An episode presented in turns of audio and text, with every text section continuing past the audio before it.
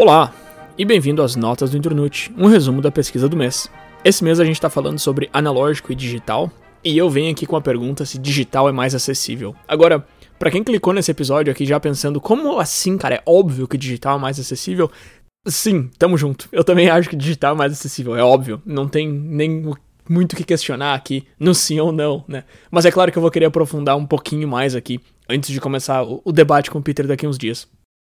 Sim, digital é mais acessível, inclusive a gente pode falar de diferentes níveis de mais acessível, né? A gente pode pensar desde alguma coisa que quebra um galho porque o digital é mais fácil, mesmo que não chegue nem perto da qualidade do analógico. A gente pode passar por alternativas que são quase tão boas quanto ou às vezes nem quase tão boas quanto, mas que o custo-benefício é muito melhor, né, para quem tá usando, até chegar em opções que são realmente melhores do que a original. Eu, por exemplo, e aí claro que é questão de opinião e gosto, mas prefiro assistir um filme num streaming aqui no sofá na minha casa do que num cinema e assistir um analógico num telão.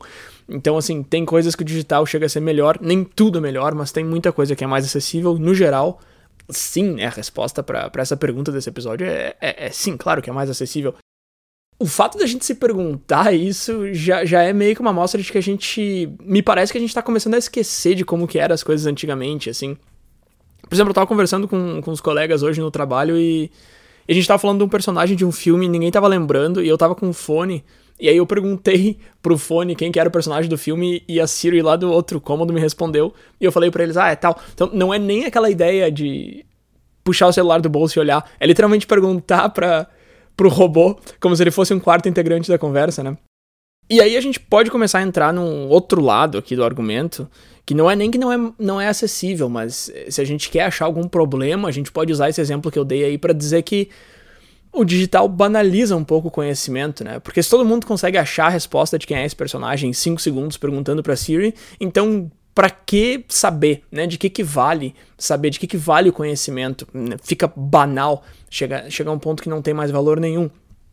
Eu não concordo com isso que eu tô falando. Eu tô, eu tô, só levantando um ponto aqui que eu não necessariamente concordo. Primeiro porque eu acho que vale sim ter o conhecimento, independente dele ser de fácil acesso ou não, ou, ou pelo menos ele pode vir a calhar em algum momento.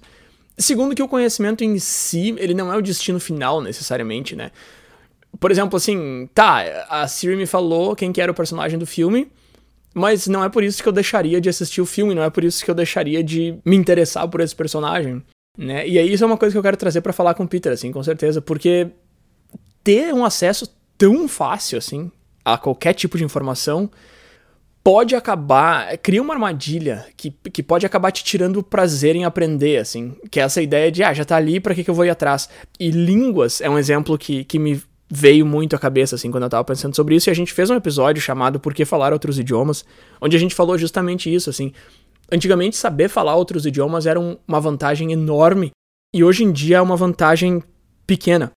Continua sendo uma vantagem, claro, mas o acesso a serviços de tradução e a qualidade dos serviços de tradução em tempo real cresceu muito.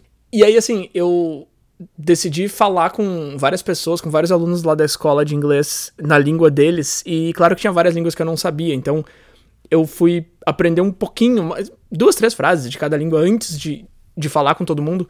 Tinha umas 12 nacionalidades, eu acho. E, cara, eu me diverti muito fazendo isso, assim. E aí eu parei para pensar e, cara, por que que eu parei? Tipo, a gente estudou francês há um tempo atrás, sabe? Fez um ano de aula de francês. E hoje em dia é uma coisa que eu não faria, porque se eu precisar de francês, assim, primeiro, quando que eu vou precisar?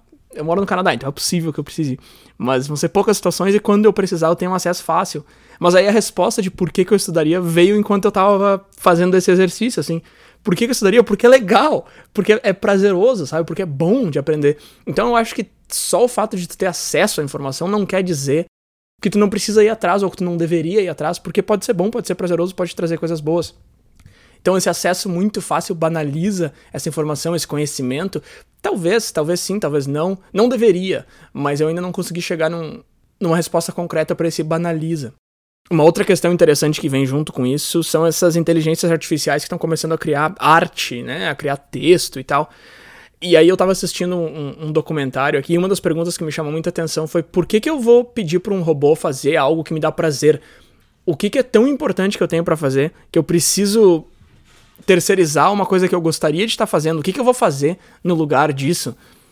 Então isso é interessante, assim, aquela ideia de, tá, é possível, mas não é só porque é possível que eu preciso fazer, sabe? Esse é um ponto que definitivamente eu quero pegar bem mais a fundo, assim, quando estiver falando com o Peter, mas não vou entrar muito nisso agora. É um assunto que tá muito em alta e eu acho que é um assunto muito importante, independente de, de quem se interessa por esse assunto ou não se interessa, eu acho que ele é um assunto importante porque é uma tecnologia que está chegando com força e existe muito esse medo de que de repente ela vai substituir, enquanto que o outro lado vem defender e dizer que na verdade ela vem ajudar como uma ferramenta.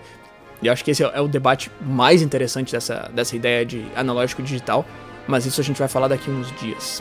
Valeu!